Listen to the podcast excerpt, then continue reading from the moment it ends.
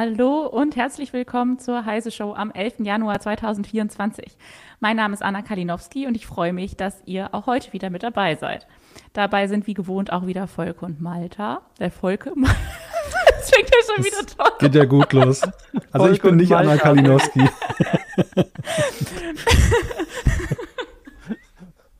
Och Mann, ich wollte heute mal alles richtig machen. Okay. Heute sind auch Volker und Malte mit dabei. Hallo, ihr beiden. Hallo. Hallihallo. Ähm, wir werden gleich aber auch noch zwei weitere Gäste in unserer Sendung begrüßen. Wir schalten nämlich gleich live nach Las Vegas, wo unsere Kollegen Ulrike und André gerade auf der CES unterwegs sind und uns dann von den ganzen Neuheiten dort berichten. Äh, danach schauen wir uns dann an, warum die neuen vereinfachten Regelungen für Balkonkraftwerke doch nicht wie geplant am 1. Januar in Kraft getreten sind. Und zum Schluss geht es auch noch um ein Gerichtsurteil, das zu dem Schluss kommt, dass personenbezogene Daten nicht in unverschlüsselten Mails verschickt werden dürfen. Zwischendrin gibt es wie immer eine What the Fuck News, ein Nerdgeburtstag und zum Schluss auch noch das Quiz.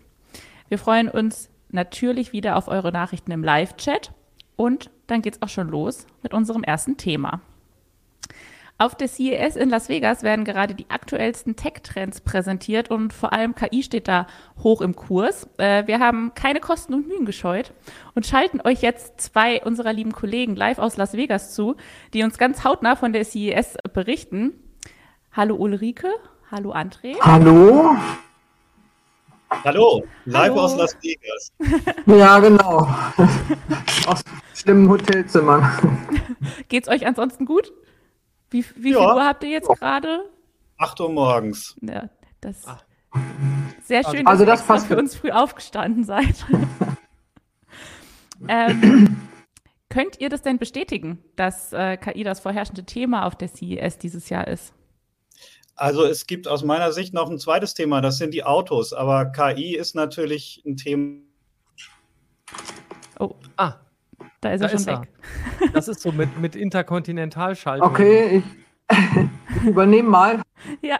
Ähm, in den, aber selbst bei den Autos redet man über KI. Also KI, ich, ich, hatte gestern ein Gespräch und da sagte eine, da waren wir irgendwo am Stand und dann war, stand da nichts von KI. Der sagt sie, hä, hier steht ja gar nichts von KI. Das geht ja gar nicht.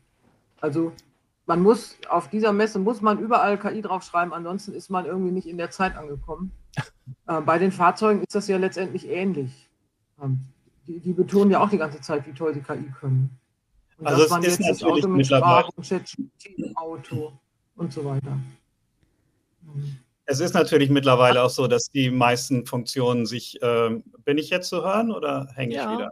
Okay, Anna, dass die meisten Funktionen mittlerweile besser über Methoden maschinellen Lernens und über künstliche Intelligenz realisierbar sind als früher. Also ein Standard Code, wenn dies passiert, dann macht das. Es funktioniert halt nicht mehr, sondern man braucht eben äh, maschinelles Lernen, um eine Fahrbahn zu erkennen, Objekte zu erkennen, äh, im Audio Signal von Rauschen zu trennen, ein Objekt freizustellen und so weiter. Also all diese Themen, die setzen eben mittlerweile künstliche Intelligenz voraus. Und es ist ja auch äh, vielleicht, äh, also gerade bei den Autos ist es ja auch schon längst so, dass da auch Alexa also äh, Siri über CarPlay, Google Assistant und alles Mögliche drin sind.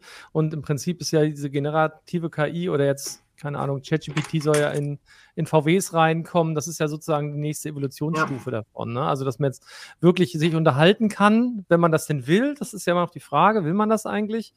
Ähm, aber ähm, das war ja vorher doch so ein bisschen die waren ja alle so ein bisschen tumm, kann man sagen. Ne? Also Siri hat sich auch nicht ja. so maßröblich weiterentwickelt und das kann schon ein guter nächster Schritt sein und Autos sind da, glaube ich, heutzutage ja auch insbesondere in Deutschland immer noch das liebste, das liebste Gefährt, in dem man sich bewegt. Deswegen finde ich das auch nachvollziehbar, dass es da reinkommt. Also ich finde ja auch schon, dass die KI gerade im Auto die Sicherheit erhöhen kann. Erstens, was so den Außenbereich betrifft, die erkennt halt Sachen und kann rechtzeitig warnen, aber auch im Innenbereich, du musst halt nicht mehr irgendwelche komischen Knöpfchen drücken, sondern du sagst einfach, was du willst bist nicht mhm. abgelenkt. Also das finde ich ist ein richtig wichtiger Faktor im Auto. Ansonsten finde ich, ja, mit der KI das ist ganz wunderbar, aber ich finde, was hier ein bisschen wenig zur Sprache kommt, sind die Seitenaspekte. Also es gibt überhaupt keine Regulierung so richtig. Wenn man bedenkt, dass KI irgendwie in, letztendlich die, die KI als solche in der Hand von, weiß ich nicht, drei, vier Unternehmen liegt und die im Prinzip machen können, was sie wollen, dann finde ich, das ist schon ein Thema, das wird uns dann wahrscheinlich nächstes Jahr beschäftigen. Hier geht es jetzt erstmal darum, überall KI reinzubringen und dann muss man mal gucken, wie man das Ding wieder einfängt. Ähm, Aber das Stichwort das Sicherheit spielt natürlich schon auch eine Rolle. Also worum es auch viel geht, das ist autonomes Fahren.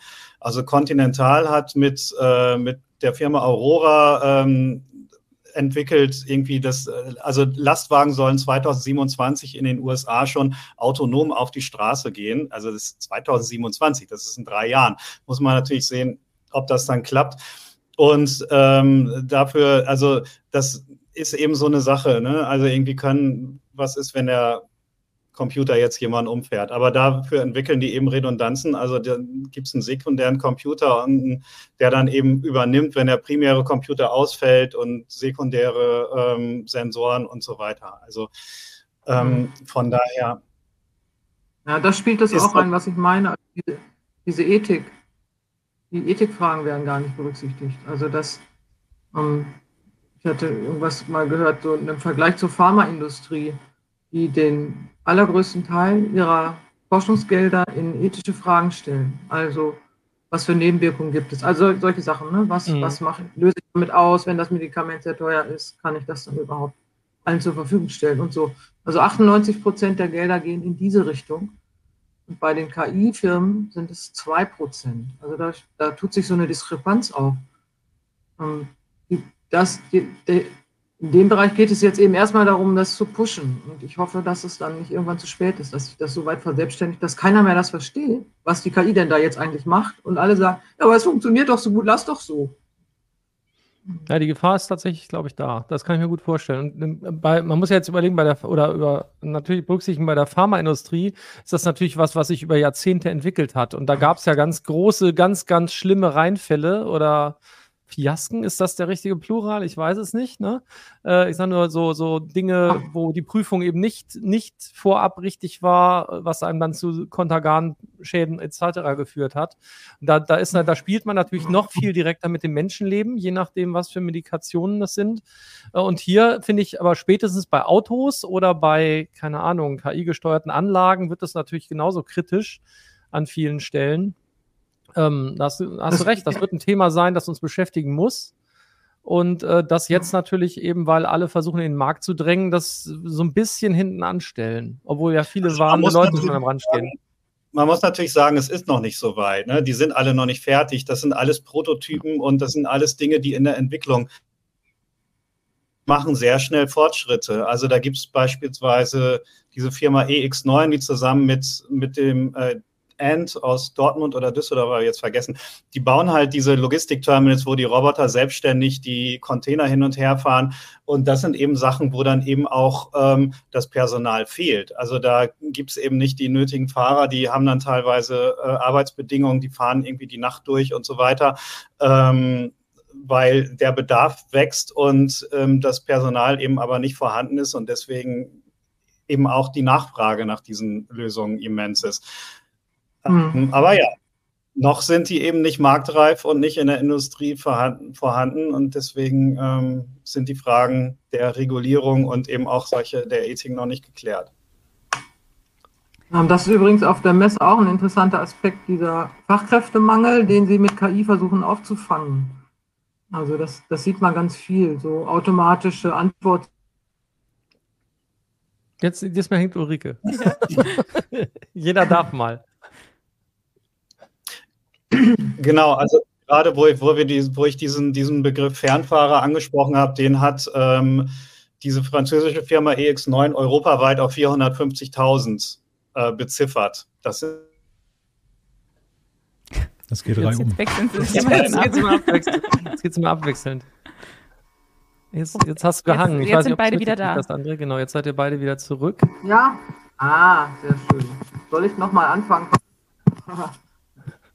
Ähm, diese Systeme, die halt äh, den Fachkräftemangel auffangen sollen. Also dass man ähm, eben den Computer oder die KI antworten lässt, die KI viel mehr regeln lässt.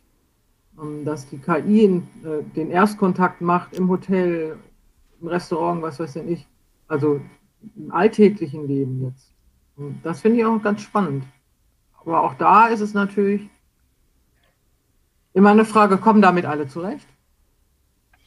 Und wie ist es mit den alten Leuten? Die sind vielleicht vielleicht überfordert. Auf der einen Seite können sie zwar sprechen mit der KI, aber auf der anderen Seite verstehen die dann nicht, was sie wollen. Ist das jetzt ein echter Mensch? Das, da steckt aber also auch eine Chance. Alles immer in die gleiche Richtung.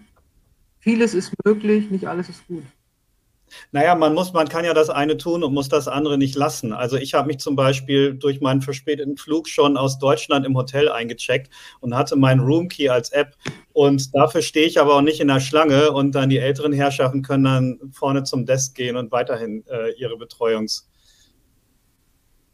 eben einfach eine Entlastung von Personal. Und das ist ja das, was wir seit Beginn der Industrialisierung im Prinzip machen, mit weniger Menschen mehr erreichen. Wenn wir über KI sprechen, ähm, ein so der heimliche Star scheint mir ja dieser Tage zu sein, dieses Rabbit R1, über das ja viele jetzt sprechen. Äh, wie beurteilt ihr das, falls ihr da jetzt schon irgendwie mit dem Thema in Berührung gekommen seid? Und jetzt mal auf KI bezogen, habt ihr so ein Highlight unter diesen vielen Sachen, die da sind? Die CES ist ja auch mal so eine Messe der schrillen Bilder. Also sie lebt ja auch sehr stark davon, dass es immer witzige spezielle Sachen gibt, manchmal auch auf den ersten Blick unnütze Sachen, die aber irgendwie lustig anzusehen sind. Ähm, was ist so eure Zwischenbilanz? Das waren jetzt zwei Dinge auf einmal. Ähm, also mein, mein Highlight war die tatsächlich die Rennbahn von Carrera. Das fand ich hm. irgendwie sehr, äh, das hat mir sehr großen Spaß gemacht. Und also es gibt ja teilweise massive, riesengroße Stände. Samsung, irgendwie mannshohe Buchstaben, irgendwie in luftiger Höhe. Und ich weiß gar nicht, was sie da eigentlich machen. Und dann stehen da diese, diese zwei Entwickler aus äh, Ostwestfalen irgendwie auf einem kleinen weißen Stand, vier Quadratmeter, nur mit ihrer Bahn. Das ist alles, was sie da haben. Aber es ähm, das Produkt, finde ich, ist,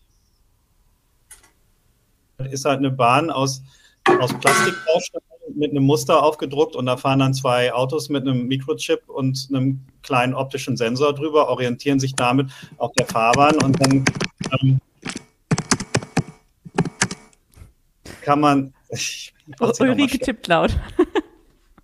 ähm, man hört das Tippen sehr. Genau, dann, dann fährt man eben im Rennen real mit, mit diesen kleinen Modellautos auf der Bahn, aber es wird alles über eine App gesteuert und da kann man dann eben irgendwie auch so Sachen wie kalte und warme Reifen simulieren. Man muss sich erst warm fahren, man kann Regen simulieren, man kann der KI sagen, irgendwie äh, halt mich auf der Bahn, mach's alles sicher oder man kann Expertenmodus oder einen höheren Schwierigkeitsgrad wählen und dann fliegen die eben auch mal auf, aus der Kurve. Man kann online gegeneinander antreten. Ähm, das ist alles noch nicht fertig. Das war alles 3D gedruckt und gebastelt und soll Ende des Jahres dann in den Handel kommen. Aber das, ähm, und es gibt natürlich auch ähnliche Produkte irgendwie schon am Markt, irgendwie Enki Overdrive zum sagen, Beispiel. Genau. Hm. Aber es ist trotzdem einfach ein faszinierendes Projekt und es hat einfach Spaß gemacht anzuschauen und damit zu spielen. Und ich ja, das ist in puncto persönliches Highlight, ja, es spricht so ein bisschen auch das Spielkind im Mann an und das ähm, dockt bei mir dann einfach an. Sagen wir so, das hat nicht nur bei dir angedockt, ähm, das war einer der meistgelesenen Artikel, glaube ich, gestern bei uns auf ja, der Seite. Ja. Ähm, also das hat sehr, sehr viele Leute sehr, sehr interessiert und wie gesagt, das klingt ja ein bisschen wie eine Weiterentwicklung von, von dem Overdrive, ne? du hast es ja eben schon angesprochen. Ähm, Finde ich auch auf jeden Fall spannend. Es ist, weiß nicht, also mir sind die viel zu oft die früher die, die Karriereautos aus der Bahn geflogen.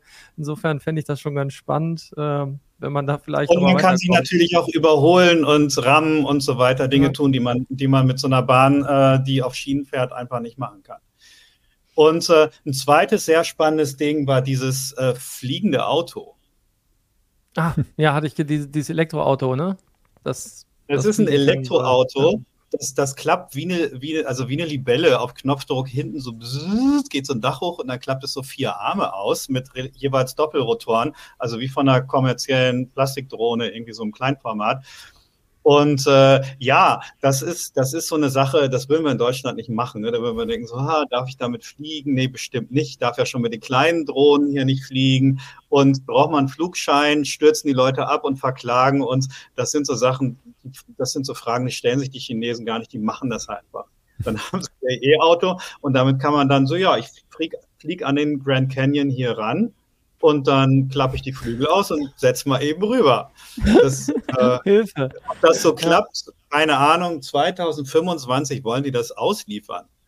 Also, krass ist halt, ja, ja, wenn man bedenkt, das war früher in den, ne, andere, du kennst vielleicht auch noch die Was ist was Bücher mit den fliegenden Autos, was man denn, ja. glaube ich, im Jahr 2000 hätte haben sollen. Wenn man Oder die dann zwar 25, genau, 25 Jahre später tatsächlich fliegende Autos hat, aber natürlich noch nicht überall. Also ich finde, allein die Idee, sowas zu bauen, ist halt völlig crazy. Also, ja. Aber. Ist es das, das Verrückteste, was du dort jetzt auf der Messe gesehen hast, oder gibt es noch irgendwie andere spektakuläre Sachen? Also Dollar als ein fliegendes Auto, da müsste ich jetzt schon. Ähm Schwer zu toppen. das ist schon nicht so leicht. Das ist schon nicht so leicht. Genau. Und dann noch Zeitreisen. So ist es. Weiß ich Ansonsten, gar nicht, ob wir Ulrike nochmal zurückkriegen gleich. Müssen wir gleich nochmal ja, fragen. Genau, wir bauen da gerade die Leitung wieder auf. Ansonsten, Entschuldigung, André, wir haben unterbrochen. Ja, also ansonsten sind es halt irgendwie so die üblichen, also ich habe natürlich meinen eigenen Fokus und äh, irgendwie gibt es immer wieder diese Haushaltsartikel, äh, Zahnbürsten, smarte Kaffeemühlen, äh, Staubsauger, Kinderwagen, die automatisch, mit, also die einem folgen durch Gesichtserkennung oder so. Und äh, das sind alles so Sachen, wo man sich dann fragt, ähm, ja, also man muss sich da manchmal auch fragen, braucht der Verbraucher das eigentlich oder möchte ein Hersteller ähm, irgendein Produkt an den, an den, auf den Markt bringen, wo man einfach zwei Dinge miteinander verknüpft, die nicht zusammengehören. Also ein Kinderwagen mit Gesichtserkennung, den braucht, glaube ich, wirklich keiner. Es reicht, wenn das Kind die Mutter erkennt und, und die passt irgendwie oder den Vater und die passen hoffentlich auf, dass niemand anders das Ding mitnimmt. Wobei das war das Feature, dass der dann so hinterherfährt, wenn man das Kind zum Beispiel rausnimmt und an der Hand führt, fand ich jetzt ganz witzig. Aber ja, ich weiß auch nicht, ob ich möchte, dass der zu intelligent ist, der Kinderwagen. Wer weiß, wo der dann hinfährt oder so. Also solche Dinger gibt es seit Jahren immer mal wieder. Da gab es auch schon mal den Koffer, der einem folgt. Und das funktioniert dann in der Praxis aber immer nicht. Also das funktioniert. Ja. Pre-Conference ist das mal ein Hingucker und dann alle gehen hin und machen Film und schreiben drüber, aber dann hört man nie wieder was davon. Also ja. Wenn wir das, das Thema KI mal kurz verlassen, was wofür die CES ja auch bekannt ist, ist ja, dass sie auch relativ viele Display-Innovationen ja immer zeigt. Und auch bei unseren Berichten habe ich gesehen, Ulrike, du hattest ja auch einiges da besucht und aufgezeigt an neuen Neuigkeiten. Was war denn da dein Highlight dabei?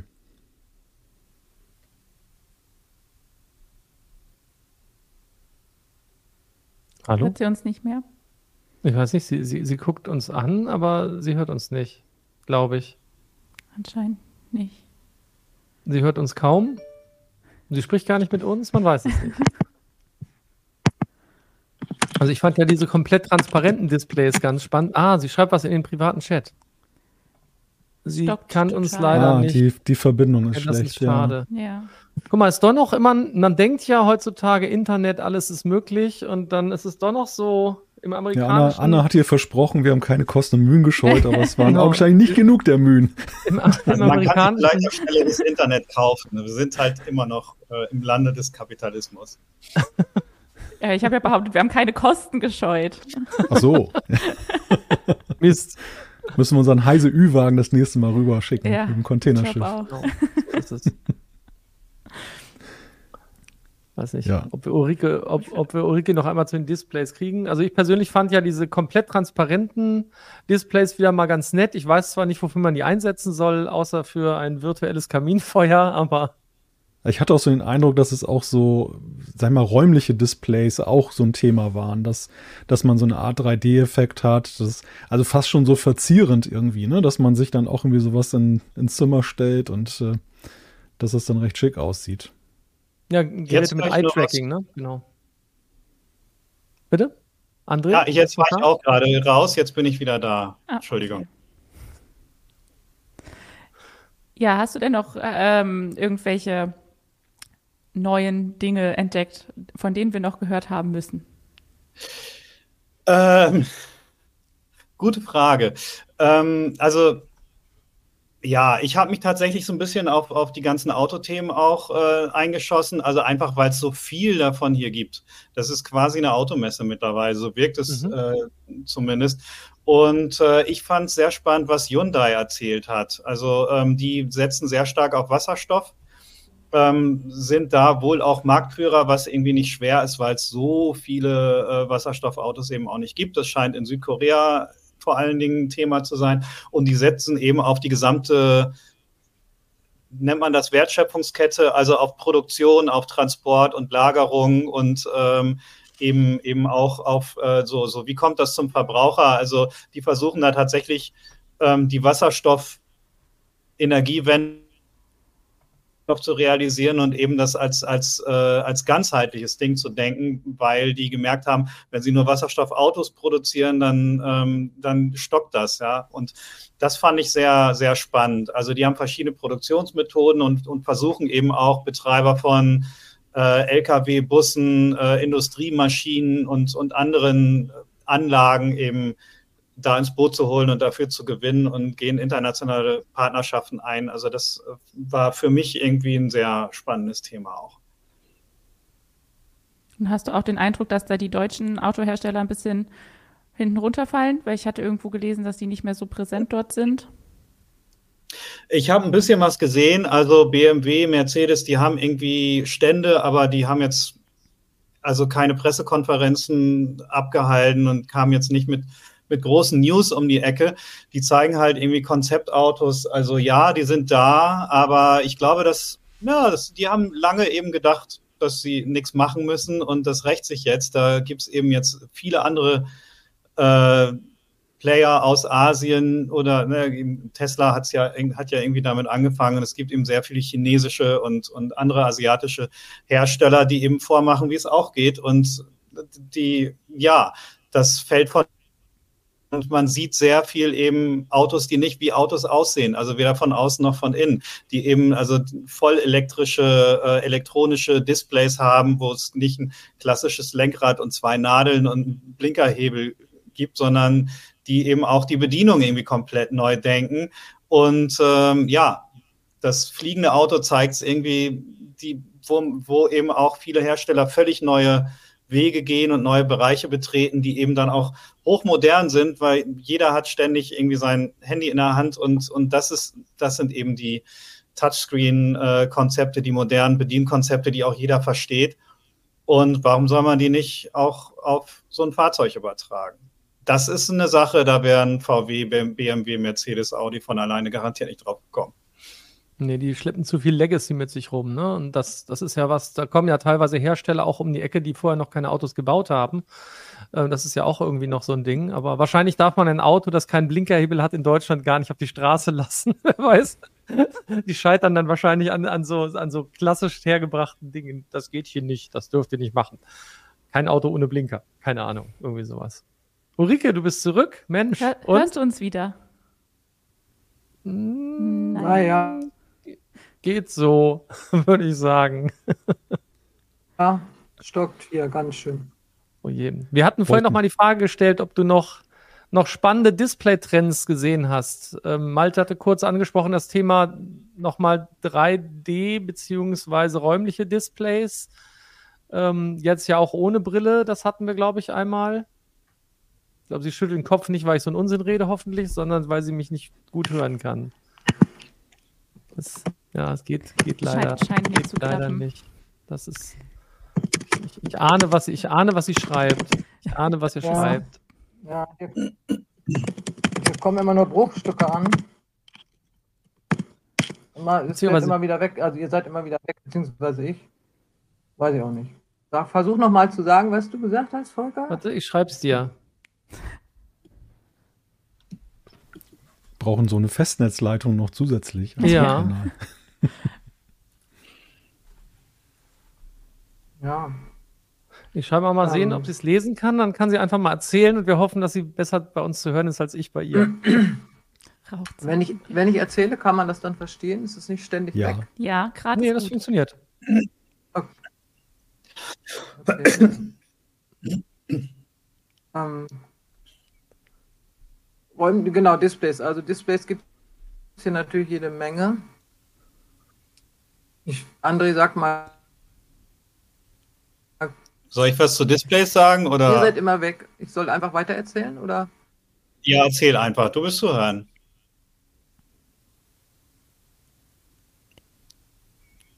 Vielleicht sieht sie uns auch nicht, wie wir nicken. Ach so, warte. Ja, stimmt. stimmt. Vielleicht hängt so doll, dass sie das auch nicht genau. sieht. Okay, oh, jetzt ist ja, sie ganz weg. Wir, dass sie ich glaube, ich fürchte, naja, vielleicht, ich fürchte, vielleicht muss André uns ein bisschen was zu den Displays erzählen. Oder, oder wir müssen sie nächste Woche ja, also, nochmal reinholen. Und jetzt, jetzt, kann ich tatsächlich wenig äh, sagen, weil immer, wenn ich da was gesehen habe, habe ich gedacht, das ist ein Problem anderer Leute, da gehe ich jetzt dran vorbei. Ich habe mich eher so ein bisschen ähm, um das Thema Kameras gekümmert. Also das ist auch traditionell eher mein Thema, Fotografie und so weiter. Hört ihr mich? Ja, ja wir ja. hören dich. Ich muss mir jetzt immer versichern. Wir, wir gucken Wunderbar. nur normalerweise ähm, abwesend. Und, oh, okay. Alles gut. Ich traue mich jetzt gar nicht mehr zu reden. Doch, doch, rede. Ähm, die ganze Zeit doch, zu hören.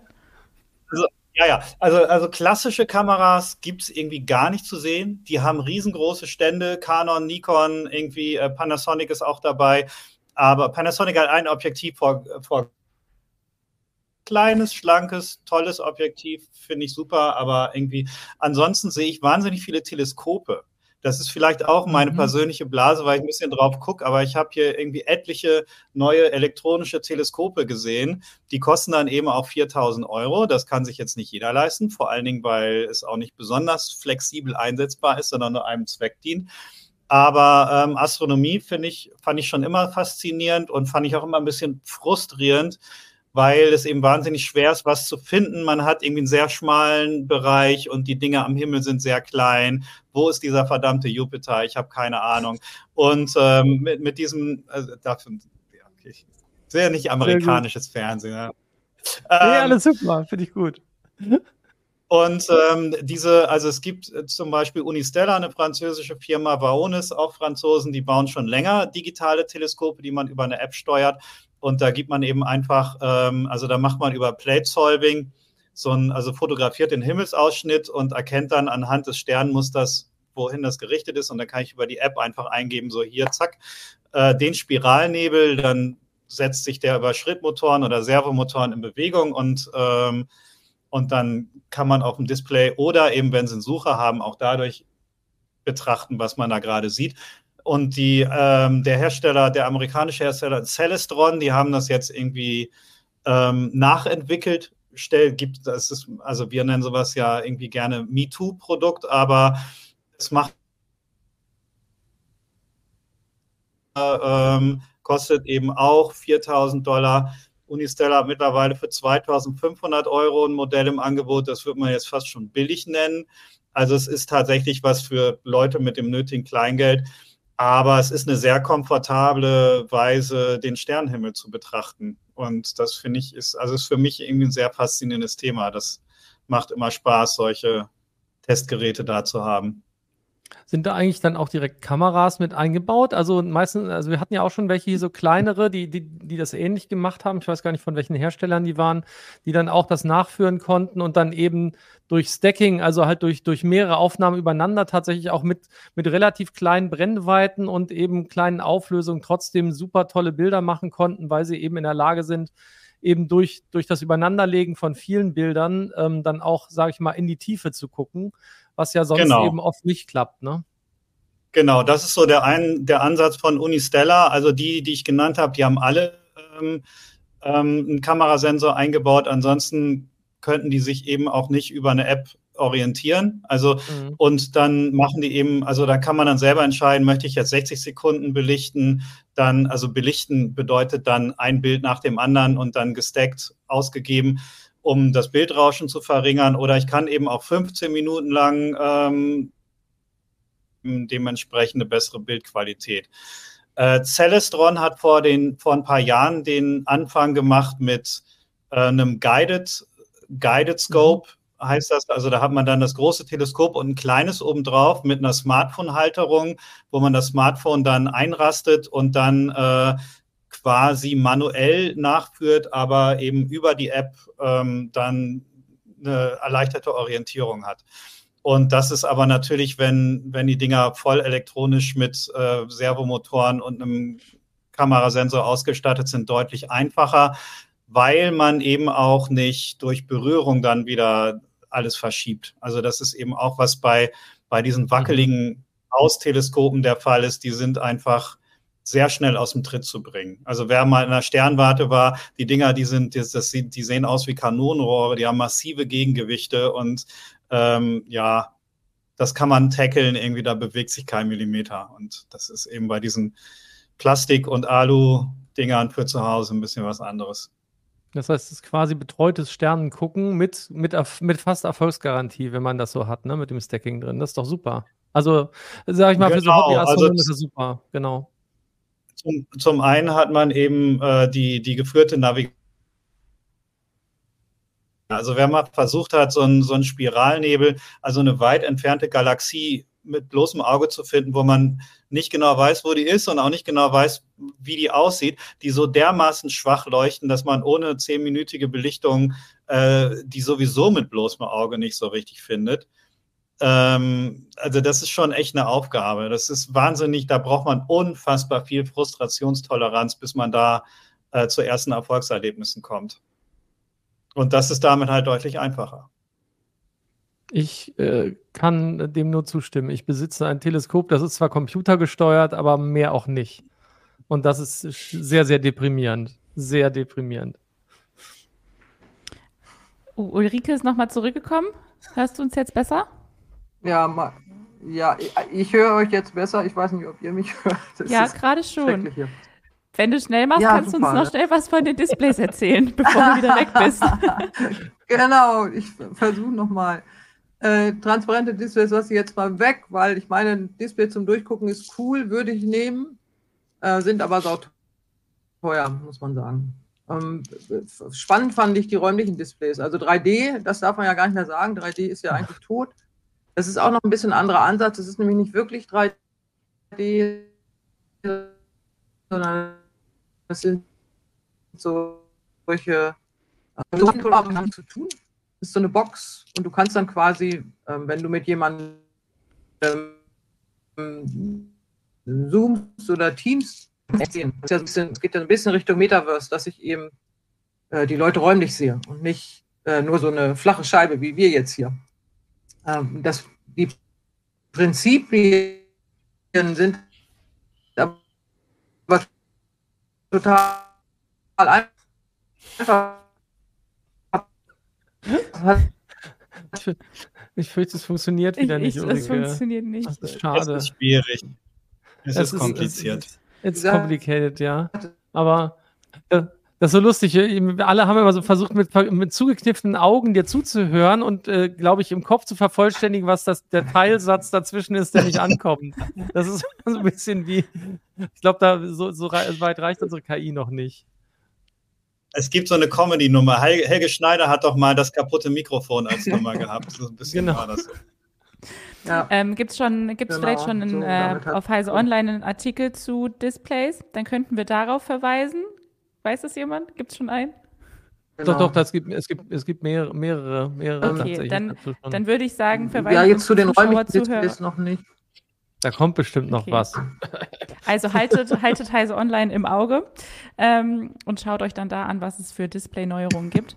Dann würde ich sagen, vielen lieben Dank, dass ihr euch heute so früh bei uns zugeschaltet habt, um uns ein bisschen was von der CES zu erzählen. Das war sehr spannend. Ähm, und dann wünsche ich euch dann noch viel Spaß. Kommt gut wieder zurück. Vielen Dank. Und, und noch einen guten äh, Sphere-Besuch. Ne? Dankeschön. Ne? Jetzt. Genau. Alles das klar. Ist so geil. Dann, super. Das ist unglaublich. Ah, das war, glaube ich, Ulrikes Hinweis, da, wie, tu, wie, cool diese, diese ja. Halbkugel da ist. Ja, das ist, glaube ich, das wäre für ah, mich echt mal ein Grund, dahin zu fahren, äh, fliegen vielmehr in, in die USA, weil gerade eben Martin Holland noch die Meldung geschrieben hat, dass es in London jetzt wohl das endgültige Aus dafür gab. Das war ja verschoben worden und äh, noch nicht klar, ob das kommt. Aber eben hat er geschrieben, jetzt äh, die Pläne für London sind ad acta gelegt für eine, für, für eine Sphere. Das ich heißt, kann mir auch eigentlich nicht, ich konnte mir nicht vorstellen, dass das irgendwie nach Europa passt. Das Ding ist so unfassbar groß und so, mhm. so, so dermaßen monumental. Also wenn man da davor steht, dann glaubt man es irgendwie überhaupt nicht. Ja. Naja, das ist das sieht man ja, wie das, wie das genau. Nee. Bitte? Als Londoner hätte ich auch gesagt, ich will das nicht, weil das macht, das dominiert die Skyline. Also so mhm. stark. Da muss man sich gut überlegen, ob man das will. Dann müsste man das relativ weit außerhalb machen. Dann zieht man die Leute aber raus aus der Stadt. Das wollen sie auch nicht. Also in Las Vegas Vielleicht geht das. Hier leuchtet sowieso überall alles. Ah, aber in London. Hm. Ja, und wenn es unterirdisch wäre, also dann glaube ich, wäre die Hälfte, die Hälfte des Witzes weg, ne? Ja. Dann auf jeden Fall viel Spaß heute Nachmittag ähm, euch dort noch. Ja. Äh, morgen ist noch der letzte Tag von der CES und wie gesagt, dann guten Rückflug. Und vielen, vielen Dank, Dank nochmal. Jo, danke nochmal. Okay. Macht's gut. Tschüss. Tschüss. Danke, ciao. So. Achso, ist noch gar nicht zu Ende, die also Show, verdammt. Nee. Ich habe schon gewunken. nee, es, ist, es, geht es quasi gerade erst los. Es, es war nur Thema 1. genau. Wir machen jetzt äh, mit der ersten Rubrik erstmal weiter. Die What the Fuck News der Woche. Heute äh, habe ich die What the Fuck News mitgebracht. Abnehmpille vibriert im Magen und löst Sättigungsgefühl aus. Äh, ein Forscherteam aus Harvard und vom MIT hat eine Pille entwickelt, die durch Vibration ein Sättigungsgefühl im Magen auslösen und damit beim Abnehmen helfen soll. In dieser Pille ist ein winzig kleiner Motor verbaut, der die Vibration auslöst, die dann wiederum Nervenenden stimuliert und dem Gehirn so vorgaukelt, der Magen sei bereits gedehnt und auch gefüllt. Die Pille wurde schon an Schweinen getestet und äh, tatsächlich haben die Schweine, die die Pille bekommen haben, 40 Prozent weniger gefressen als die Schweine, die ein Placebo bekommen haben. Laut der Forscher soll die Pille, sofern sie überhaupt für den Menschen auf den Markt kommt, etwa 30 Minuten vor jeder Mahlzeit eingenommen werden. Der kleine Motor vibriert dann für 10 Minuten. Weil in der Pille keine teuren Materialien verbaut sind, gehen die Forscher davon aus, dass sie in Massenproduktion nur ein Dollar oder sogar weniger pro Pille kosten könnte. Tests an Menschen sollen in ein bis zwei Jahren beginnen. Ich habe euch auch ein Bild davon mitgebracht, weil ich finde, das sieht irgendwie ein bisschen gruselig aus, wenn ich mir vorstelle, dass man so einen kleinen Motor schluckt. Ja, vor allem, wenn, wenn das wieder ausgeschieden wird. Ne? Hat man dann eine Carrera-Bahn im Klo oder was ist dann da los? also ja. tatsächlich, ich frage mich ja, ähm, wie gesagt, es wurde ja an Schweinen getestet. Die Frage mhm. ist ja, löst es ein Sättigungsgefühl aus oder ein Übelkeitsgefühl? Also Und dann, an, spätestens an, wenn das passiert, dann gute Nacht. Also angeblich soll es kein Übelkeitsgefühl auslösen, weil diese Vibration so schwach ist, dass man das quasi nicht bemerkt. Ähm, mhm. Und bei den Schweinen ist das wohl so, dass nach vier Tagen ungefähr das komplett wieder ausgeschieden ist. Aber da weiß man halt noch nicht, wie das beim Menschen ist. Ob das da schneller, langsamer geht, weiß man löst, nicht löst natürlich übelste Matrix-Assoziationen aus, ne? wenn man sich vorstellt, dass da so ein merkwürdiges Teil, was sich fortbewegt, dann irgendwie so im, im, im Körper da rumläuft. Oh je, oh je.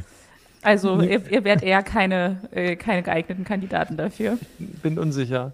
Also ob wir geeignet sind, ist ja die andere Frage. Also ob wir die Zielgruppe sind, das müsste natürlich, das müssen uns andere sagen. Aber ich meine eher, ob ihr das nehmen würdet, wenn ihr jetzt das Gefühl hättet, ihr müsstet abnehmen würdet ihr dann so eine Pille in Erwägung ziehen?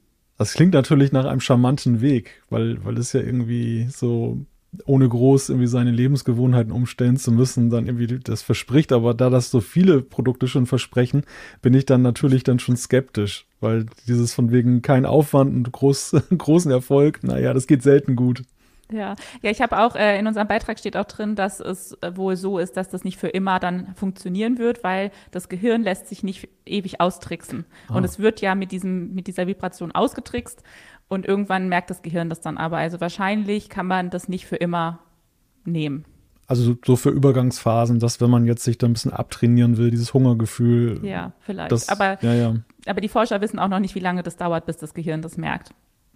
Und äh, ich hatte ja schon im Chat gelesen, wie oft man das Ding schlucken muss. Also das müsste man vor jeder Mahlzeit schlucken, damit man dann weniger isst. Weil es ja nur für zehn Minuten irgendwie vibriert. Ach, ich weiß nicht, ob das der richtige Weg ist. Ist das Teil wieder aufladbar? schön, schön, schön finde ich auch, nie, niemand schrieb, oder die Magensäure wird geschüttelt und nicht gerührt. also, die schäumt dann auf. Gruselig wie so ein Mikroschäumer. Hm. Ich weiß es nicht. Ich bin, ich, ja, ja, es, ich finde, das passt mal sehr gut in die Kategorie jedenfalls rein. Ich ja, bin ne? sicher, ob ich, ich das eine tolle, tolle Überlegung finde.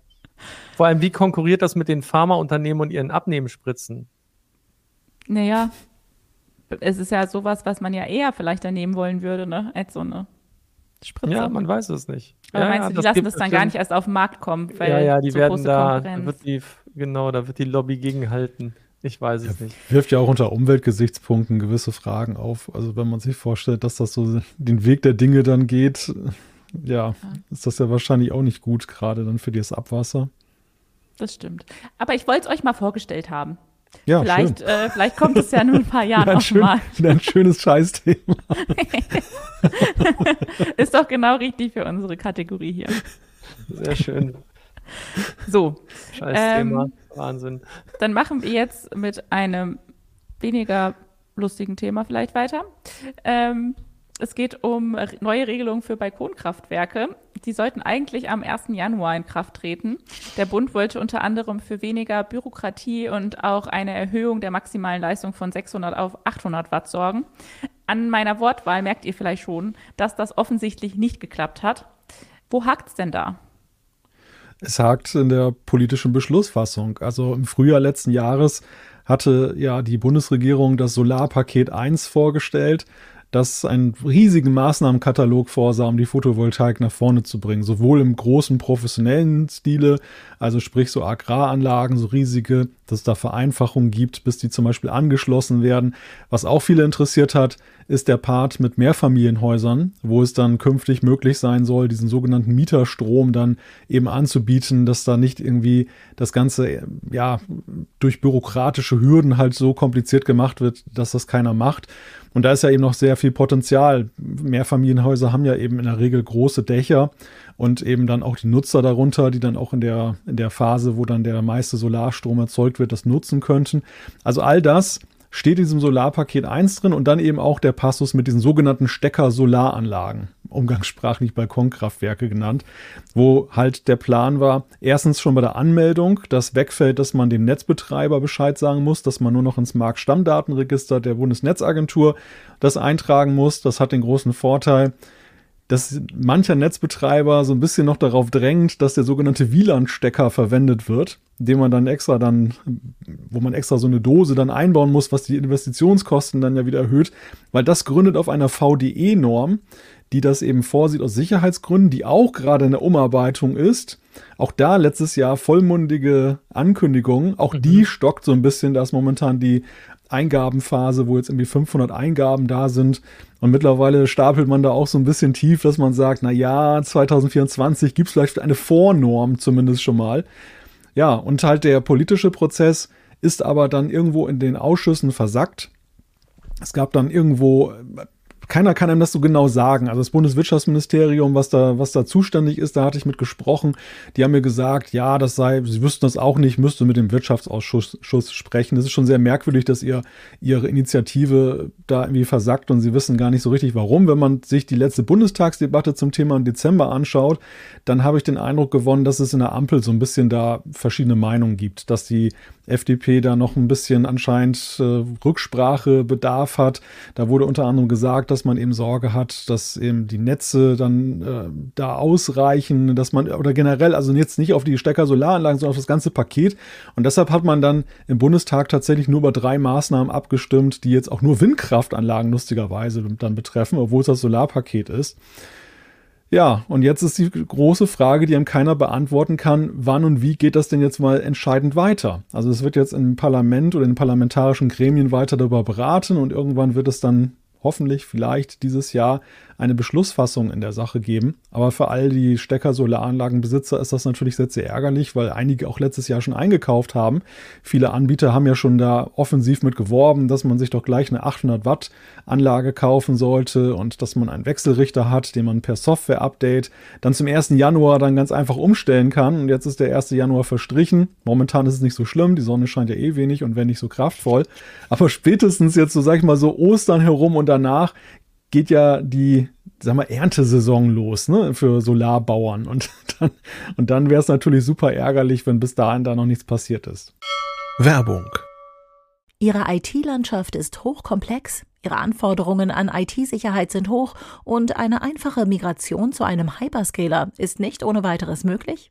Die IT-Lösungen von Norris Network bieten die perfekte Grundlage für Ihre Multi-Cloud-Strategie. Nutzen Sie die Vorteile einer maßgeschneiderten Cloud-Lösung und steigern Sie die Agilität und Effizienz Ihres Unternehmens mit der Cloud-Expertise von Norris Network. Besuchen Sie www.noris.de slash multicloud.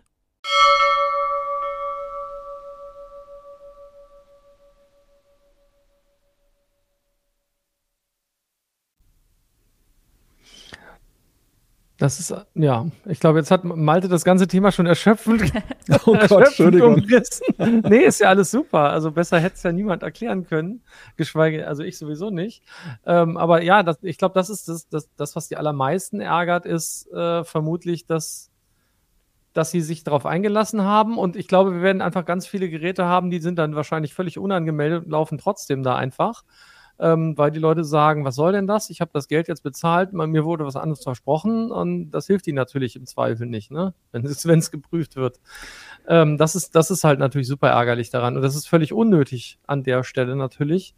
Und äh, tatsächlich, ja, dass, dass, ähm, dass der VDE das versprochen hat. Ne? Ich erinnere mich noch gut, ich glaube, da haben wir auch hier drüber äh, in der Heise Show drüber gesprochen. Mhm. Und dass das dann auch irgendwie gefühlt ein halbes Jahr später trotzdem noch nicht, nicht mal in der Vornorm geändert ist, das ist schon ein bisschen, da, ja, da geht mehr, sagen wir so, Luft nach oben ist da. Ja, und zumal es ja eben auch so ist, dass ja im europäischen Vergleich ja eben das in anderen Ländern gar kein Thema ist. Also dort ist der Schuko-Stecker, der ja hier auch, das, das Paradoxe ist ja, hier werden die Anlagen ja zumeist mit dem Schuko-Stecker verkauft. Und ich möchte behaupten, in allermeisten Fällen auch so eingesetzt. Also wenn man da mal eine, eine ehrliche Statistik hätte, wird man wahrscheinlich feststellen, dass bei 95 Prozent der Anlagen ein Schuko-Stecker im Einsatz ist. Und äh, genauso, was du sagst, Volker, die Frage ist ja auch, wie viele jetzt tatsächlich da abwarten. Also wer will denn das genau überprüfen? Und äh, das, das Einzige ist halt einfach, dass man einen Zustand, der eigentlich schon weitgehend vorherrscht, mal jetzt legalisieren würde und eigentlich auch mal anerkennt, dass es ja, dass davon ja eigentlich auch gar kein Problem ausgeht, weil all diese Bedenken, die man hat, WLAN-Stecker ist so eine Sicherheitsgeschichte, dass man gesagt hat, oh, da konnte man einen Stromschlag bekommen, ist aber, denke ich, auch durch die Berichterstattung unserer Kollegen von der CT mittlerweile ja wirklich sehr gut widerlegt, dass das der Fall ist und dass der VDE ja auch eingeräumt hat, man könnte das mal ändern, zeigt ja auch, dass man im Grunde das ja auch weiß und jetzt nur nicht über seinen Schatten springt und das jetzt mal in einen in, ein Papier gießt. Und genauso eben ja auch die Frage der, ähm, der, der Anmeldung. Der Bund hätte ja einen Nutzen davon, weil die Statistiken, die die Bundesnetzagentur ja erhebt, viel realistischer wären, wenn man eben jetzt mal aufhört, da ähm, das auf 600 Watt noch weiter zu drosseln und diese ganzen Hürden dann da aufbaut. Übrigens ja auch noch ein Punkt, der da drin ist, mit Zählern, was auch einige abgeschreckt hat, die, Anlage anzumelden, dass ja Zähler nicht rückwärts drehen dürfen. Also wer noch einen alten Zähler hat, der müsste eigentlich seinen Stromzähler erstmal austauschen lassen. Auch das ist ja so eine Hürde, wo man dann sagt, ach, da habe ich eigentlich keinen Bock drauf. Dann muss ich den Netzbetreiber anrufen, dann kommt er gleich um die Ecke und sagt, du brauchst doch eine WLAN-Steckdose. Also lasse ich das alles mal sein. Der, der Zähler dreht, dreht rückwärts, die, die Anlage ist nicht angemeldet, super. Ganz toll toller Zustand. Und mhm. äh, ja, das ist halt so ein bisschen, finde ich, das, äh, das Ärgernis an der ganzen Geschichte. Ja, das, das kann eigentlich für die Gesellschaft, ist das momentan eigentlich kein Zustand. Da muss man eigentlich mal schneller zu Lösungen kommen. Und das hat auch nichts so mit dieser, dieser Anpassungsfähigkeit an, an Modernität zu tun, von der ja auch in politischen Reden immer so ein bisschen da, ja, da die, die Sprache ist, ne? dass gesagt wird, man würde sich an neuere neue Techniken und so weiter schnell dann anpassen können. Man wäre fortschrittszugewandt und man sieht so eine Sache, so eine wirklich banale Sache kommt dann nicht aus den Tüchern. Ja, schade, ne? Weiß ich auch nicht, was ich da sonst ja. zu sagen soll. Ja, ach. Naja, die Leute, wie gesagt, die Leute, ne, im Wesentlichen haben die ein schlechtes Gewissen oder riskieren, dass sie irgendwie mal einen auf die Finger kriegen ich glaube, solange, solange eben auch, wie Malte sagte, da eigentlich kein Risiko besteht, dass die Leute alle das an Schuko-Steckern beschreiben und eben bei Einspeisung alles rückwärts dreht, meine Güte, ja, das wird weder das Netz zu sehr belasten, noch irgendwas zu Ausfällen bringen. Und wenn es eben keine, keine Stromschläge gibt, kann man vielleicht sagen, gibt, gibt vielleicht, ist vielleicht alles nicht ganz so dramatisch an der Stelle muss man vielleicht auch mal das Positive sehen. Ich habe doch letztens war auch schon der positive ja, Volker der positive Hey, die Leute können es betreiben und wahrscheinlich prüft es eh keiner. Ich will damit aber niemanden dazu anstiften, das zu tun. Aber ich würde mich nicht wundern, wenn es eben, wie Malte auch meinte, viele einfach machen an der Stelle und einfach drauf warten. Und Politik ist halt nicht dafür gemacht, dass Sachen schnell gehen. Ja. Wäre aber nicht, wäre aber nicht verkehrt und äh, Nee, ich weiß. Ich wollte ja positiver klingen. Ja, stimmt. Okay, ich bin für den negativen Part zuständig. wir, wir tauschen einfach die Rollen jetzt. Hervorragend. Okay. Ähm, dann könnten wir ja von dem negativen Thema vielleicht zum Toten der Woche übergehen. Ja, das ist, klingt, das klingt ganz toll. Endlich, endlich mal wieder ein Toter.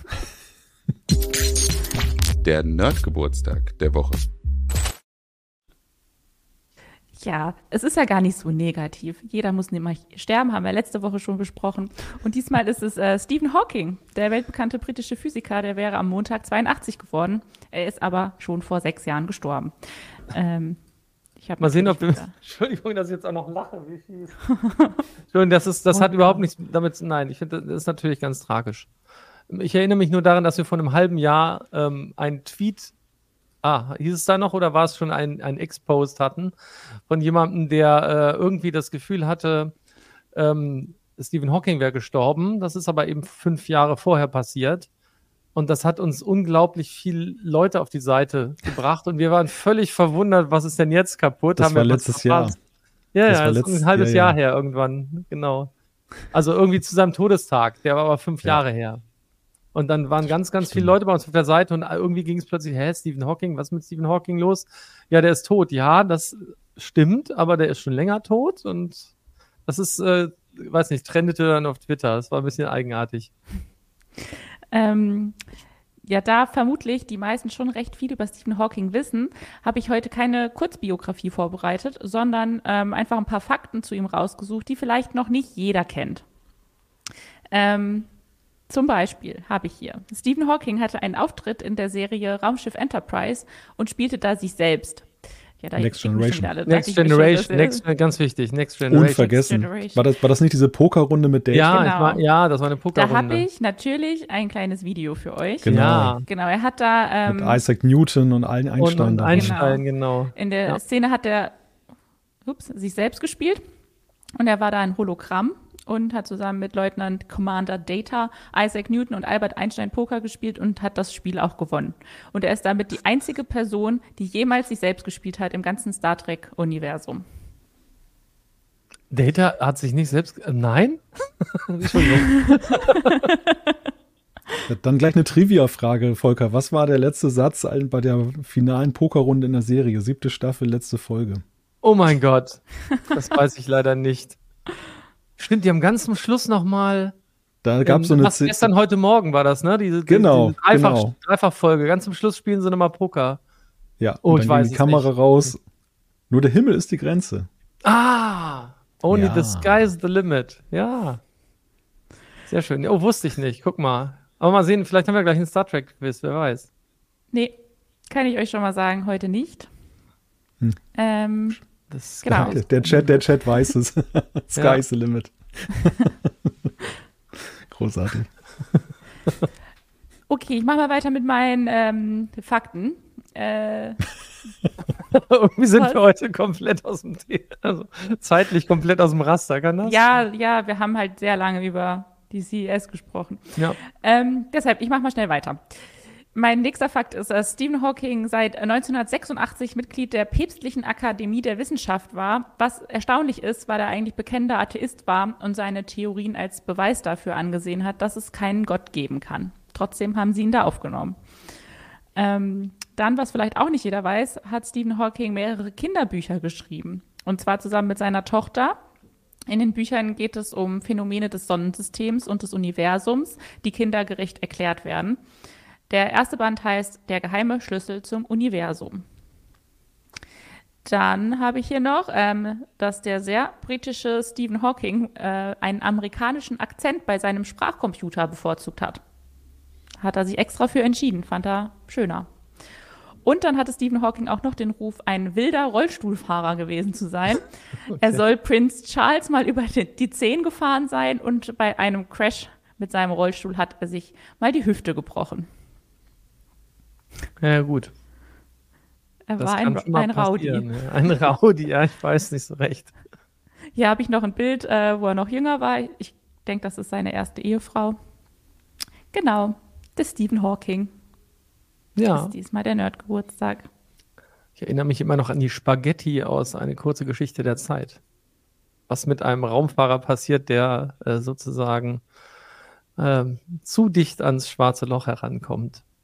Und was passiert? Den Schwarzschildradius überquert. Naja, der wird halt quasi von außen betrachtet zu einem Spaghetti. Ach so. Das ist nicht so gesund, will man nicht. Ich glaube, schwarzen Löchern sich zu nähern ist sowieso nicht so empfehlenswert. Nee, ich glaube auch nicht. Das ist irgendwie nicht so das. Hm. Auch, auch wenn da der Ereignishorizont ist, was ja erstmal attraktiv klingt, aber. Spaghettisierung nennt es hier jemand im Chat. Ja. Spaghettisierung. Ja, äh, genau. Das war der heutige Tote der Woche. Mal gucken, wer es nächste Woche schafft in diese Rubrik. Und jetzt machen wir mal schnell noch mit unserem letzten Thema für heute weiter, damit wir rechtzeitig alle Leute hier in den wohlverdienten Feierabend schicken können. Und zwar, das Arbeitsgericht Suhl hat klargestellt, dass personenbezogene Daten nicht in unverschlüsselten E-Mails verschickt werden dürfen, weil das gegen die DSGVO verstößt. Ein Arbeitnehmer hatte gegen seinen Arbeitgeber geklagt, weil der ihm seine zuvor angeforderten Daten unverschlüsselt per Mail zugeschickt hat. Er hatte zudem Schmerzensgeld in Höhe von 10.000 Euro gefordert. Das wurde aber vom Gericht abgelehnt, weil der Kläger nicht ausreichend belegen konnte, dass ihm daraus wirklich ein Schaden entstanden ist. Könnt ihr das Urteil nachvollziehen? Also einmal, dass das Gericht unverschlüssel unverschlüsselte Mails für einen Verstoß gegen die DSGVO hält, aber auch, dass dem Kläger kein Schadensersatz zugesprochen wurde?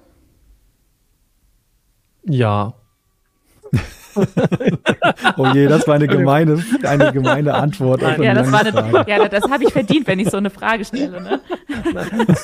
Das, war, das war sozusagen, nein, das, das, ja, das war gemein, das war gemein. Ja, aber ja, tatsächlich, ich würde beides, ich würde beides bejahen, tatsächlich. Also ich verstehe, dass die sagen, das ist ein Verstoß gegen die DSGVO. Ähm, das äh, wird hier im Haus äh, genauso gesehen. Deswegen werden solche Daten äh, nicht per Mail verschickt, sondern das wird halt in verschlüsselten Archiven abgelegt äh, auf Dateiservern und dann kriegt man eine Mail mit dem Link dahin, ähm, damit ich nur selber drauf zugreifen kann und solche Dinge. Also das kann ich durchaus nachvollziehen, ähm, weil die Daten ja in fremde Hände geraten könnten, weil äh, Mail nun mal nicht dafür gemacht ist, nicht abgehört zu werden. Das ist ja eher die Postkarte unter der Kommunika äh, unter den Kommunikationswegen, den elektronischen. Also insofern kann ich das verstehen und ich finde es aber auch nachvollziehbar, dass, äh, dass da kein Schmerzensgeld zugesprochen wird, weil man ja echt sich fragen muss, was ist denn der Schaden, der entstanden ist? Kann, kann die Person jetzt nachweisen, dass die Daten von jemandem mitgelesen wurden? Ähm, und, und wie groß, selbst wenn, wie groß wäre der Schaden in dem Falle? Also ich weiß ja nicht, was für Daten da übermittelt wurden. Ähm, aber äh, alles, was er hat angefordert, alle personenbezogene Daten, die der Arbeitgeber von ihm hat, wollte er einsehen und die wurden ihm dann per Mail ja. geschickt. Und also, ähm, den Schade, den er erlitten hat, hat er so gesagt, dass er Sorge hatte, dass das jemand anderes hätte. Ja, also oh Gott, wenn ich für jede Sorge, die ich hätte, 10.000 Euro kriegen würde, dann wäre ich richtig reich, Leute. Ganz ehrlich.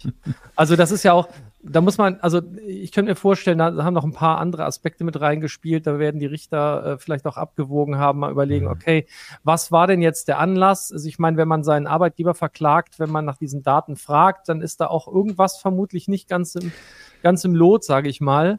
Und äh, dann muss man auch, glaube ich, tatsächlich schauen, ist das jetzt wirklich, wäre das jetzt im Sinne äh, oder, oder, ja, oder wäre das rechtens äh, tatsächlich dann dem ein Schmerzensgeld in dem Falle zuzugestehen? Ähm, ja. na, da, da ist ja auch so ein bisschen, also ich glaube mal, die sind nicht im Guten auseinandergegangen. Also ich habe Verdacht. das Gefühl, ich habe das Gefühl oder den Verdacht, dass äh, das Arbeitsverhältnis auch nicht weiter fortgesetzt wird. Nur mit einem hohen Maß sowas ist nur mit einem hohen Maß an Empathie möglich, dass man das äh, aus diesem Fall heraus Ja, man nennt auch den ja, aber, das, ja. aber es gab, es gab da tatsächlich auch viele Nachfragen dazu jetzt, ob, ob es da weitere Details zu gibt, aber die Verlautbarung des Gerichts, die hat das Ganze natürlich so anonymisiert, dass man jetzt nicht äh, genauen Aufschluss darüber hat, was jetzt eigentlich so der, der genaue Hergang war. Also ob jetzt auch der, der Kläger das geradezu darauf dann angelegt hat, dass der Arbeitgeber dann eben das unverschlüsselt per Mail geschickt hat und hat ihn in gewisser Weise vielleicht so wissend in eine Falle gelockt. Ähm, ist nicht auszuschließen aus dem, was man, was man da gelesen hat. Auf jeden Fall wirkt es irgendwie so, als wenn das irgendwie ja, gefundenes Fressen dann halt war. Und da ist, darauf ist er eingestiegen. Und da haben die Richter dann doch sehr pragmatisch geurteilt und haben dann eben gesagt, äh, ja, theori theoretisch ein Schaden, aber äh, praktisch nein. Und äh, trotzdem hat man dem Arbeitgeber auch zu verstehen gegeben, dass das eben kein Weg ist, der DSG, DSGVO konform ist. Ja, wobei die Frage ja ist, wenn du eine Mail verschickst mit einem Link auf ein Archiv, dann muss aber ja trotzdem sichergestellt sein, dass ja eben nicht irgendwie jedermann das jetzt einfach abrufen kann, weil sonst würde ja auch der Link reichen, oder? Also es muss ja dann irgendwie auch abgesichert sein mit einem Passwort, das du auf einem separaten, sicheren Weg dann übermittelst. Oder du verschlüsselst die ganze Mail komplett. Genau, kann, kann man natürlich auch machen, dann kriegen die meisten sie auch nicht auf das stimmt, das erhöht den Aufwand. Oder wie gesagt, bei, bei, uns ist es so, wir haben einen Dateiserver, da kann was reingespielt werden, das kann dann aber auch nur noch äh, von der Person geöffnet werden an der Stelle. Ne, da liegt dann die Datei in, in meinem privaten Ordnerbereich und der kann da reingeschickt, aber dann halt nur von mir geöffnet werden. und von dem, der es reingeschickt hat, natürlich, weil die müssen die Daten ja aufbereiten. Also da sind wir aber auch mal wieder beim alten Thema, was wir häufiger schon hatten, dass ja das E-Mail-Protokoll oder die E-Mail-Protokolle ja eigentlich mal überholungsbedürftig sind. Dass, dass, ist, dass Verschlüsselung eigentlich jetzt nicht so etwas ist, wo du ein gewisses Expertentum, auch wenn jetzt viele im Chat wahrscheinlich rebellieren werden und sagen, hey, PGP ist doch kein Expertentum, das kann doch jeder, das hat doch jeder. Aber ich mm, glaube, in, in, der Allgemeinheit nein. und das Wissen darum, nein, ist auch nicht vorhanden. Und das ist natürlich, ohne das jetzt entschuldigen zu wollen, jetzt von dem Arbeitgeber. Ich meine, der hätte sich da in Richtung Gesetz halten müssen oder hätte die Gefahr sehen müssen. Aber trotzdem ist es natürlich so, dass es natürlich wünschenswert wäre, dass, dass die Kommunikation an der Stelle einfach auch per se verschlüsselt ist, weil dieses offene, diese offenen E-Mail-Versandwege, ja, die, die bergen ja noch einige andere Probleme, was wir immer wieder mal thematisieren, ja auch bei Security-Themen. Bedeutet das jetzt, dass man ähm, solche Mails überhaupt nicht mehr unverschlüsselt schicken darf? Also muss man damit rechnen, dass man dann verklagt wird? Wenn du personenrelevante Daten rausschickst, ja. Und da bist du ja schnell dabei, dass du pers personenrelevante Daten irgendwie in einer E-Mail dann reinschreibst. Ja, also muss man jetzt aufpassen. Ja, das auf jeden Fall. Das hätte, also, ich glaube, viele werden gesagt haben, oh meine Güte, wer kommt denn überhaupt auf die Idee, das zu tun, die Daten so weiterzugeben? Ähm, da hat tatsächlich ja. auch das Unternehmen ein bisschen geträumt oder der Arbeitgeber geträumt. Also das, das, da waren Leute nicht, nicht auf dem aktuellen Stand, würde ich mal sagen. Aber sind nicht so irgendwie lauter aus Rechnungen, die mir per Mail geschickt werden? Da sind da auch personenbezogene Daten von mir drin. Die werden mir ja auch einfach geschickt. Ist das was anderes? Rechnungen, die. Zum ähm, Beispiel, wenn ich online irgendwas gekauft habe und dann so eine Online-Rechnung per Mail geschickt bekomme. Da stehen ja Daten von mir drauf. Da stehen, da stehen Daten von dir drauf, typischerweise, ja. Aber sind die nicht im Rahmen des, oh je, da, also da, da, da, da, da muss ich jetzt zu sehr raten. Da, da sollten wir Jörg mal zu einladen. Jörg Heidrich, der kann dir das bestimmt sagen, weil wahrscheinlich das irgendwie Teil des, des, äh, des Kaufs, Teil des Kaufs oder des Vertrags darstellt, den du beim Kauf abschließt und so weiter und so weiter. Ich weiß es nicht genau. Okay. Ja. Na gut, sonst hätte ich jetzt direkt eine Klagewelle losgetreten. Ja, mach das. Könntest ganz du dich jetzt viel, gesund stoßen da? Ganz, ganz viele Sorgen äußern. Wie kann das sein? Ja, auch so eine gute und berechtigte Frage. Ja, also ja. Das, das erwächst natürlich auch daraus. Mal ist ja in dem, da oft ja sogar noch unaufgefordert in gewisser Weise ist. Du hast einfach deine Daten mal hinterlegt und kriegst dann da E-Mails mit deinen Personen, persönlichen Daten dann, dann rübergeschickt. Wie ist denn das, wenn ich beim D du, man kann ja auch, man kann, man, man, man kann ja seine Daten abfragen. Das ist, äh, ne, man kann einfach sagen, welche Daten sind von mir bei euch gespeichert. Und dann muss man die mir auch zur Verfügung stellen und kann man das ja auch nochmal testen, welcher Dienstleister das vielleicht auch verbockt. Und mir das nicht in einem verschlüsselten Archiv schickt oder sowas. Das ist ja gar nicht so einfach. Wird ist ja gar nicht so einfach. Jetzt, Klage ist raus, heißt es neuerdings. Nicht mehr Klage, Kündigung, nicht Kündigung ist raus. Klage, Klage ist raus. Klage ist raus. Das habe genau. ich lange nicht mehr gelesen übrigens. Was ist los das, hier? Dass ich gekündigt werde? Ja, das steht doch eigentlich irgendwie, das ist genau wie meine Lego-Geschichten, kommt das doch auch fast jedes Mal ja, vor. Ja, habe ich halt heute nichts Gemeines gesagt bisher. Soll ja auch mal vorkommen. Das ist super. Dann hoffen wir, kommt, dass das so bleibt. Es kommt ja noch das Quiz. Mal gucken. Oh, oh. Anzeige ist raus, da steht's jetzt. Sehr gut. habt, ihr, habt ihr Lust, mit dem Quiz weiterzumachen? Ja, Quiz kommt, super. kommt drauf an. Hängt davon ab, welches Ich sag Thema. euch gleich, Ich um was es Angst. geht. Oh je. Die Quizfragen der Woche. Heute geht es passenderweise um die CES. Nein. Ja, und zwar um, ja, so ein paar lustige Sachen. Lustige Sachen. Von der CES. Das fängt ja schon gut an. Ich habe ein bisschen Angst. Das ist bestimmt Wir- wieder mega gemein. Wir fangen ähm, nicht so super lustig an. Oh. Ähm, und zwar, erste Frage. Äh, Im Januar 1978 fand die CES erstmals in Las Vegas statt, nachdem sie zuvor in Chicago veranstaltet wurde. Warum zog sie denn nach Las Vegas um?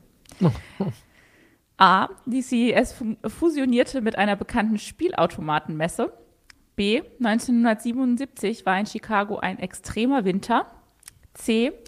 Die Jugendschutzauflagen für Produktpräsentationen waren dort besonders gering. Oder D. In Chicago wurde das Veranstaltungszentrum renoviert. Oje, oje, oje. Ich habe ja heute mit Erschrecken festgestellt, dass es in Las Vegas entgegen meiner Erwartung auch ziemlich kalt ist. Die haben ja Minusgrade sogar nachts Ach, da verzeichnet. Ja, ja. Und tagsüber 11 Grad höchstens. Das ist auch nicht so warm. Ich dachte ja so Palmen schön, ne? Also Ja. da, da möchtest du auch mal hin, habe ich jetzt doch, doch keine Lust mehr drauf.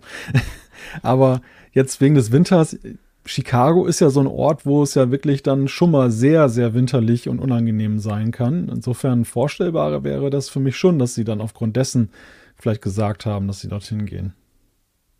Aber, aber nur weil einmal der Winter so harsch war und kann man das so schnell umplanen und dann bleibt man da in, in Las Vegas?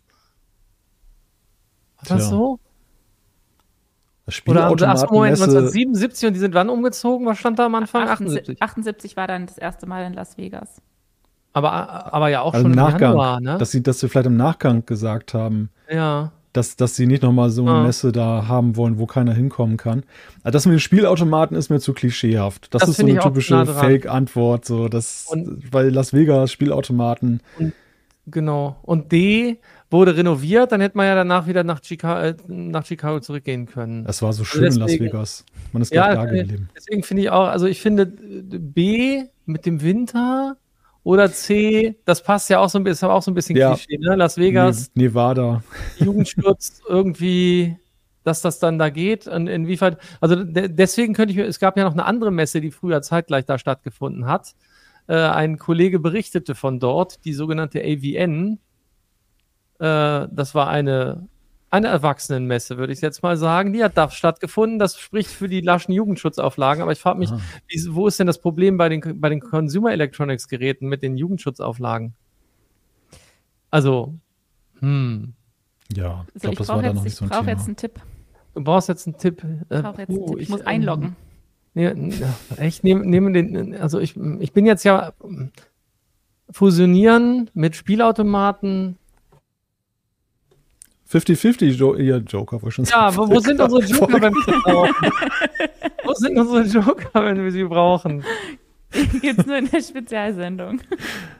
Oh, Nein, ich Mann. wollte eigentlich sagen, Volker, wir können uns das ja aufteilen. Wir haben zwei Antwortoptionen, die wir für wahrscheinlich halten. Jetzt müssen wir nur noch auskungeln, wer welche so. nimmt. Ach so. Ja, Dann, haben wir beides, beides besetzt. Du willst den Winter, ne, glaube ich. Du, du willst den Winter, Ja, dann, dann ich kann- nehme ich diese Jugendschutzauflagen. Und Genau. dann ist es doch der Gel dann ist es doch der Spielautomatenfusion. Also wir, wir, wir loggen einmal B und einmal C ein. Und die richtige Antwort ist B.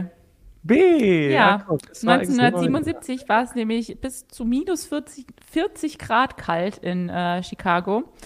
Ja, Und, und? das, äh, Eisbären. ja, anscheinend war die dann nicht so erfolgreich, die Messe, weil da nicht so viele Leute hingekommen sind. Und deshalb hat man dann im Jahr darauf sich lieber für Las Vegas entschieden, weil man da mit milderen Temperaturen geliebäugelt hat. Genau. Und So. Lachs in Jugendschutzgesetzen, bestimmt. Das mag auch sein, aber das war damals nicht genau der Grund. So, jetzt geht es mit etwas skurrileren Sachen weiter. Ähm, zweite Das war auch schon Frage. skurril. Ja, ich fand es nicht so lustig, wie jetzt was noch kommt. Okay. So, äh, zweite Frage. Auf der CES 2020 wurde Aurora 7 vorgestellt. Was ist das denn? Das ist ein Laptop mit sieben Bildschirmen, ein Lichtwecker, der sieben Sternoberflächen simuliert, ein Babyphone mit KI-gesteuerter An gesteuerte Antwortfunktion oder ein Armaturenbrett mit sieben Bildschirmen, der das verschiedene Autoinnenräume simuliert. Äh. Also das, das Babyphone würde ich ausschließen, weil KI war da ja noch nicht so das Thema. Das ja, das war die Frage, was wie KI, ne? Also Aurora ja. passt ja zu Licht, ne? Irgendwie so. Hm. Aurora, Licht, irgendwie, das wäre schon was. Ein Laptop mit sieben Bildschirmen.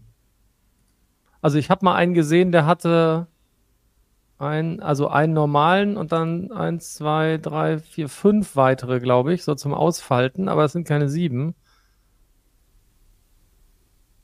Das könnte mhm. natürlich irgendwie so ein, so ein Armaturenbrett sein, was in verschiedenen Lichttönen irgendwie dann da. Ach also so, so, so LEDs hat und dann ja. Aurora, so das, das könnte ich Ach mir vorstellen. So. Dass quasi sozusagen nicht nur, nicht nur das Cockpit, sondern auch die Seiten und sonst was ja. Ich, ich erinnere mich nämlich schwach, das gab mal so ein Jahr, da, da war, wurden da lauter Autos gezeigt, die zum Beispiel auch dann die, die Farbe auch außen verändert haben, wo so ein Lack war, der dann da sich dann verändert hat und aber Innenräume auch. Also könnte mir vorstellen, jetzt so vom zeitlichen her, dass das auch so ungefähr in diesem Jahr war, wo dieser Auto-Hype dann da war. Hm. Also möchtest also, du D einloggen? Das klingt so, als würde er D einloggen wollen. Das klingt so, als wenn ich D einloggen möchte. Dann loggen wir für dich D ein. Volker? Also, was, was war jetzt nochmal A und B? Ach, A, Laptop mit sieben Bildschirmen oder B, ein Lichtwecker, der sieben Sternoberflächen simuliert.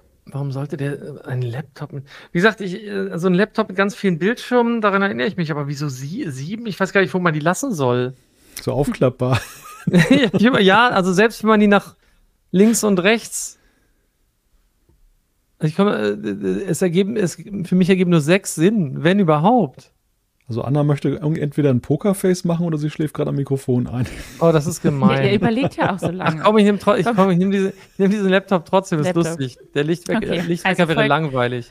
Volker nimmt den Laptop mit sieben Bildschirmen und äh, Malte nimmt das Armaturenbrett mit sieben Bildschirmen. Hauptsache Bildschirme. Hauptsache sind Bildschirme, Bildschirme und es sind sieben Bildschirme und zwar im Laptop. Ja, ah. echt. So, ich habe hier ein Bild für euch, aber danke, das ist gut. Aber ich habe ein Bild. Ach, Wo sind denn da? Ach du meine Güte. Okay, aber das habe ich ganz ich anders in Erinnerung. Aber ich zähle nur sechs irgendwie. Ich weiß nicht, ist da unten vielleicht im Ah, da noch ein Display ja, wahrscheinlich irgendwo? ist da unten. Ja, wahrscheinlich ist da unten. Weil hier sind jetzt erstmal nur sechs zu sehen, aber vielleicht ist da ja. unten an der Tastatur noch irgendwo was. Also das Ding ähm, wiegt 12,3 Kilo. Ich würde es gerne mal zusammengeklappt sehen. Ja, ich auch. Ein Reisekoffer.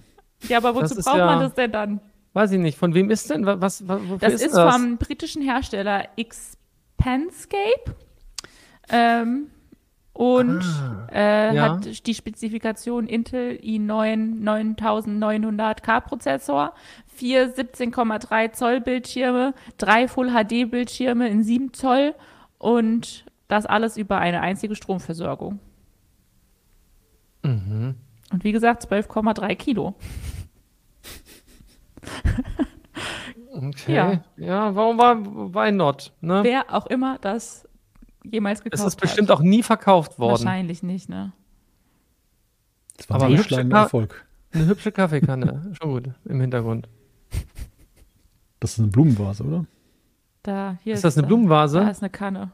Ach, ja, da meint, das meinst du, ich dachte ja. rechts. Achso, das, das ist eine Blumenvase, das habe ich erkannt. Okay, ihr seid schon völlig auch. abgelenkt. Dabei ja, ist dieses Ding doch ziemlich spektakulär. Ja, aber auch spektakulär bescheuert, aber gut. Das stimmt. Ja, habe ich ja gesagt, dass es um lustige Sachen hier geht. So, in der dritten äh, Frage geht es jetzt um ein aktuelles Produkt, äh, das auf der diesjährigen äh, CES vorgestellt wird. Oh, und zwar hat, hat unser Kollege Jan Keno das ah, ich weiß es schon, CES ich möchte lösen. Okay. Ach, Mann. der hat, also ich sage nochmal für die Leute, die es nicht lesen können gerade, ähm, der hat ein Produkt namens Glückskind Rosa getestet. Und oh. was ist das denn? Malte, möchtest du es direkt sagen? Ja, Oder soll ich die Antwort nochmal wir wollen doch, Wir wollen doch Volker auch noch eine Chance geben. Okay. Also, Gib Volker eine ein, Chance. Es ist ein KI-gesteuertes Tablet mit unknackbarer Kindersicherung. Es ist ein Kindersitz mit VR-Reiseunterhaltung. Es ist eine Kinderschaukel mit Homeoffice-Steuerung oder ein Kinderwagen mit 500 Watt Motor. Wie, wie, wie, wie hieß das Ding noch? Glückskind Rosa. Glückskind. Und Glück mit Glücks, Ja, ja, mit, mit X. X. Das habe ich schon mal gelesen irgendwo sogar. Und aber wenn Keno es getestet hat, ne? Das ist, kann ja nun nicht. Äh, Im, im, Chat, ja nicht. Im Chat sagen die Leute, wenn Keno dabei ist, dann die 3D-Brille. Jetzt, äh, was, was, waren jetzt noch die Antwortmöglichkeiten? Ich habe sie leider vergessen. KI, KI-gesteuertes Tablet mit unknackbarer Kindersicherung. Ja, das ist ja Quatsch. Kindersitz mit VR-Reiseunterhaltung. da stelle ich mir Kino drin vor. Das ist sehr lustig, die Idee. Dann äh, Kinderschaukel mit Homeoffice-Steuerung. Oder der nee. Kinderwagen mit 500 Watt Motor. Also für, zu Kino passt eigentlich nur das letzte. der Kinderwagen mit 500 Watt Motor. Ja, keine Ahnung, ich weiß nicht. Finde ich am lustigsten auf jeden Fall. Möchtest du das einloggen, bevor ja, Malte das, löst? Das einloggen und fragen, was, was Malte davon hält. Ja. Los, Malte, du darfst lösen. Ja, es ist, der, es ist der besagte Kinderwagen, wir hatten ihn ja vorhin schon mal angesprochen, der auch dann nebenher fährt, wenn man das möchte. Und das war. Ach, das war kind der? Ja, wir haben ja, ja, das, das, das, das war ein Kinos, ein Kinos 3003 Video. Am Anfang sieht man ihn in einem Massagesessel und dann hat er halt diesen Kinderwagen auch noch ausprobiert. Ah ja, siehst du. Den Aber nur schiebend, also nur schiebend, ne? Er hat nicht drin gesessen. das wäre überhaupt total cool gewesen. Ja, also das äh, Teil hilft halt beim Schieben ähm, kann aber auch äh, von ungewolltem Bergabrem äh, Bergabrollen, kann das abbremsen. Und das Ding kostet 2400 Dollar und soll noch dieses Jahr auf den Markt kommen, falls jemand interessiert ist. Das und du sagst, Malte, das kann. Um Bierkisten durch Linden zu fahren.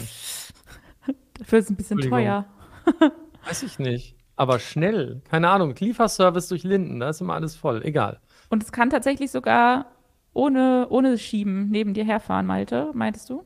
Ja, ja, ja, es hat so eine KI, den, dass es dann irgendwie dich erkennt und aber du kannst auch den so ein bisschen anstupsen und dann fährt der vor, vor dir her, so im gleichmäßigen Tempo.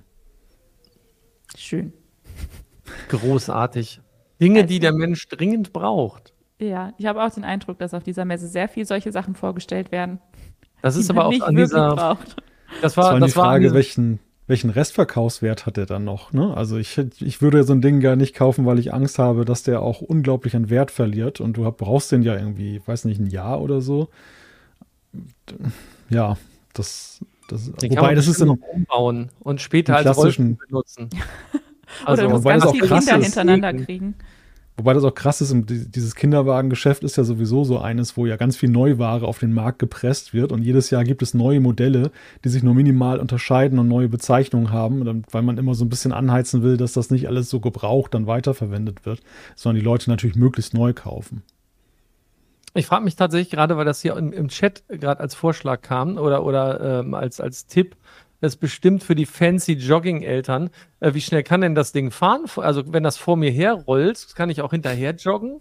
Und dann wird er immer schneller und hat, äh, kriegt er eigentlich mit, was vor ihm ist. Das sind ja, das wäre ja total krass. Stell dir vor, du joggst hinter dem her, du hast gar keine Verbindung. Und er fährt einfach weg. irgendwo durch die Straße. das ist er weg. Ja, also. die Trecker-Demo. Oh Gott. Dann kommt, ja, oh Gott, oh Gott, Hilfe, Leute. Gefährlich, ja. gefährlich. Also naja. vielleicht, vielleicht lieber nicht. 6 km/h ist ja lasch. Aber es sagte einfach nur mal. Wir wissen es wird auch vorgeschlagen mit Kühlaggregat und Bierzapfanlage für Vatertag. Dann wird da vielleicht ein Schuh draus. Man weiß es nicht. Bisschen zweckentfremdet. Oder der Kinderwagen okay, macht in der Zwischenzeit den Wocheneinkauf im 30 Kilometer entfernten Supermarkt. der ist gekauft, der ist gekauft. Teilweise kann man die, die, Hinweise aus dem Chat, aber die darf man gar nicht, darf man gar nicht vorlesen. Dann wird man, ist, ist direkt politisch hochgradig inkorrekt, was man dann macht. Weil ich sehe schon, äh, es gibt auch einige Einsatzmöglichkeiten, abseits von ein Kind da reinlegen. Ich bin also, erstaunt, ja. Ja, viel Spaß mit äh, dem Gerät wünsche ich euch allen, die das jetzt anscheinend kaufen wollen. 2400 Dollar kommt dieses Jahr noch. Ihr könnt euch drauf freuen. Hervorragend. So, dann sind wir heute, ich glaube, mit der längsten heiße Show am Ende, die wir jemals gemacht haben. Ich hoffe, es ist euch nicht langweilig geworden, trotz der Länge, und ihr wart gut unterhalten. Also uns ähm, nicht. Uns nicht. oder, meinst, oder, meinst, du die Zuschauer? Ich meinte die Zuschauer. Ach so, okay. Ja, und euch hat es nicht gefallen. uns. Doch, ich freue mich auch, wenn ihr auch Spaß hattet. War super.